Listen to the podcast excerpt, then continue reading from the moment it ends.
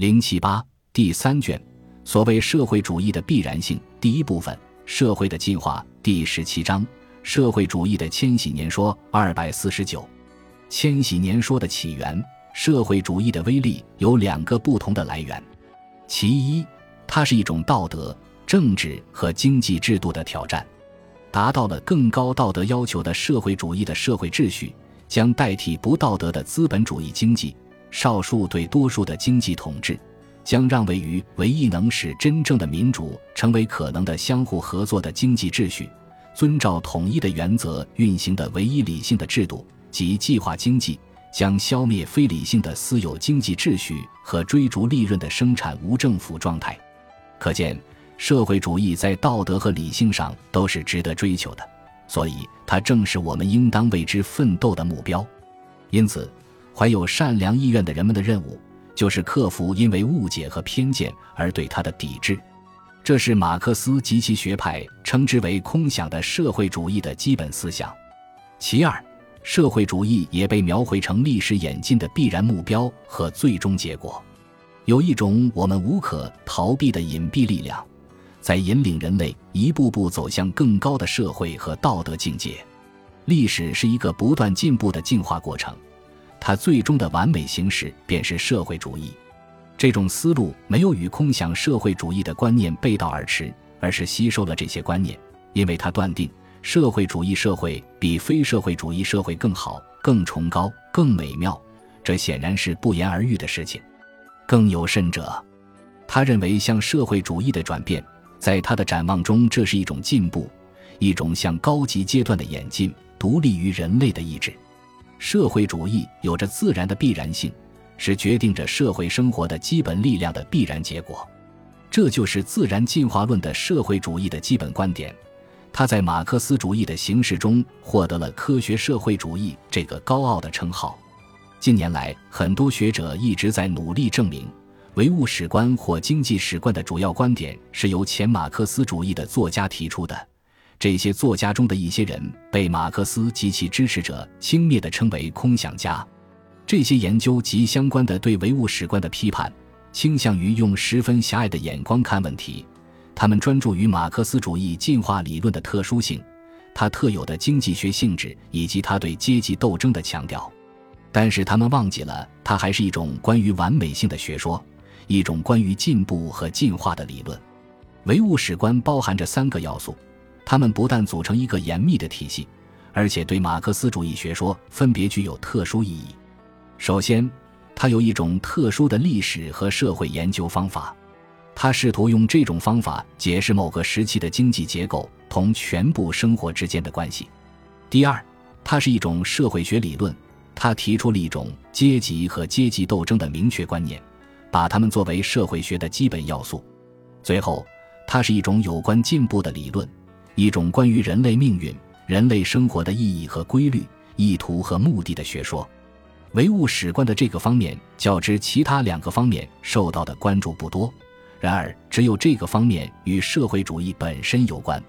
如果唯物史观仅仅是一种研究方法，一种启发人们认识社会演进的原则。它显然不能谈论社会主义社会秩序的必然性。我们将朝向社会主义演进这个结论，未必来自于对经济史的研究。阶级斗争理论也是如此。一旦接受以往的社会历史都是阶级斗争的历史这种观点，人们将难以理解阶级斗争为何会突然消失。不是也可以设想，这种历史的内容将继续存在直到永远吗？唯物史观只有作为一种进步的理论，才可以和历史进化的最终目标联系在一起，才可以断言资本主义的衰落和社会主义的胜利是同样不可避免的。为社会主义思想的传播提供最大帮助的，莫过于这种社会主义不可避免的信念。甚至社会主义的大多数反对者也受到他的迷惑，他使他们为自己的反对而良心不安。有教养的人，假如不表现出一副被社会主义精神所打动的样子，会担心自己显得落伍，因为据说社会主义时代及第四等级的历史时刻已经晨光乍现。凡是仍抱着自由主义不放的人，必定那个反动派的下场。使我们日益接近社会主义生产方式的社会主义思想的每一次胜利，一概被视为进步；保护私有财产的每一项措施，通通被视为倒退。时代在变，私有财产的时代既已成为过去。一方怀着哀伤甚至眷恋的心情在观望，另一方则投之以欣喜若狂的眼神。但是大家都坚信，历史已经判定了他难逃覆灭的厄运。然而，唯物史观的这种进步理论既超出了经验本身，也超出了能够经验的一切，所以它不是科学，而是形而上学。有关进化和历史的一切形而上学，从本质上说，都是关于起点和终点。关于事物的起源和目的的教义，它要么是以无比宏阔的眼光构想出来，涵盖整个宇宙；要么是以人类为中心，只考虑人类。它既可以是宗教，也可以是哲学。人类中心论的形而上学进化理论，便是人所共知的历史哲学。带有宗教色彩的进化理论，必定要以人类为中心，因为宗教赋予人类的极其重要的意义。只能用人类中心论为其证明。这些学说通常是建立在有关原初的极乐世界和黄金时代的假设上。人们脱离这种时代越走越远，但最终还是会回归一个同样美好，甚至可能更美好的完美时代。它一般包含着救赎的观念。黄金时代的回归将使人们摆脱邪恶时代留在他们身上的罪恶。因此，整个教义是一种有关现世救赎的启示，切不可把它混同于另一些教义阐发的那些无比精妙的宗教救赎观。那种教义已经把救赎从人的现实生活转移到更美好的来世。根据那些教义，个人的今生今世绝不是最终目的，它仅仅是为另一种更美好的、毫无痛苦的生存做准备。只有在一种非存在的状态中，在万物的消失或毁灭中，才能找到犹太先知的救赎启示，对我们的文明有着特殊的重要性。犹太先知所许诺的救赎，不是一个更美好的来世，他们宣示了一个人间的上帝之国。耶和华说：“日子将到，耕种的必接续收割的，踹葡萄的必接续撒种的。大山要低下甜酒，小山都必流奶。”豺狼必与绵羊羔同居，豹子与山羊羔同卧，少壮狮子与牛犊并肥畜同群，小孩子要牵引他们。牛必与熊同食，牛犊必与小熊同卧，狮子必吃草与牛一样。吃奶的孩子必玩耍在灰蛇的洞口，断奶的婴儿必按守在毒蛇的穴上。在我圣山的遍处，这一切都不伤人，不害物。因为认识耶和华的知识要充满遍地，好像水充满洋海一般。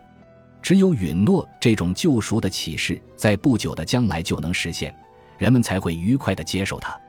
实际上，以赛亚说，人和应许的时刻的距离不是只有一点点时候吗？但是，信众等待的时间越长，他们就会变得越不耐烦。一个他们不能活着享受的赎罪天国有什么好？所以。必须把救赎的允诺扩展成一种有关死而复生的教义。这种复活把每个人带到神的面前，接受善与恶的审判。犹太教中充满了这类有关耶稣在某个时刻将作为弥赛亚现身于人民之中的观点。他的到来不仅是为了宣示救赎的临近，而且是作为上帝之国的给予者。他在人民中间游走不到，但世界依然如故。他在十字架上殉难，可是，一切毫无改观。最初，这深刻动摇了信众的信念，他们陷入四分五裂。最早的一小群犹太人也自此星散。只有对钉在十字架上的基督复活的信念鼓舞着他们，使他们有了新的热情，赋予了他们为自己的救赎教义争取新信徒的力量。他们宣扬的救赎启示与基督传播的一样，主已临近。他与伟大的审判日同在，届时人间将焕然一新，上帝之国将在俗世的王国上建成。但是，随着对基督就要降临的期待的消失，越来越多的犹太人开始安下心来做更漫长的等待，救赎的信念也发生了变化。有持久力的现实宗教，是不能建立在上帝之国就要降临这种信念上的。日子一天天过去，预言却不应验，这有损于教会的威望。上帝之国近在眼前，这种原始基督教的基本思想，必须被改造成对基督的崇拜，坚信他们复活的主住在天国，挂念着犹太信众，坚信他将救赎这个罪恶的世界。只有这样，才能建起基督教的信仰共同体。从这种转变发生的那一刻起，基督教教义便不再期待人间的上帝之国了。救赎的观念升华为信徒可以通过受洗成为基督肉身一部分的教义。在使徒时代，上帝之国就已被融入教会，仅仅给来世的天国保留了教会的赞美、肉体的消散和从必死的躯壳中挣脱出来的精华。至善的天国也被讲述天堂。地狱和炼狱以及不朽与来世的末世学所取代，这不同于意义至高无上的福音书。但是，甚至这个目标也被缩水，以至于千禧年最终仅仅意味着教会。不过，对于允诺的兑现被延后，与人们当初的期待不符所引起的麻烦，还有另一种对策：信众可以到过去支撑着先知的信念中寻找安慰。按这种教义。延续一千年的人间救赎之国将会建成。这种基督再次现身的学说，虽然被教会指为异端，却不仅作为一种宗教和政治信仰，而且作为一种社会和经济进化观而不断的重现。从过去千百年来不断更新力量的基督教千禧年说，只需再迈出一步，便有了哲学千禧年说，即十八世纪对基督教的理性主义解释。然后经由圣西门、黑格尔和魏特林，便有了马克思和列宁。相当奇怪的是，这种从神秘观念、他们的起源在历史的漫漫长夜中不可及，一路演化而来的特殊的社会主义，居然自称科学社会主义，却把从哲学家的理性思考中产生的社会主义贬斥为乌托邦。这种哲学人类中心主义的进化论，形而上学。在所有本质的方面都类似于宗教，从他的救赎预言中，同样可以看到极度痴迷的幻想与毫无新意的常识和粗鄙的唯物主义的奇怪混合物。与试图解释神奇的基督教文献一样，他也试图通过解释具体的历史事件，证明自己适用于人生。他的这种努力常常把自己搞得滑稽可笑。每遇重大时刻，他都要推出一种学说。既符合时局，又涵盖宇宙史，在世界大战期间冒出来的这种历史哲学不知凡几。本集播放完毕，感谢您的收听，喜欢请订阅加关注，主页有更多精彩内容。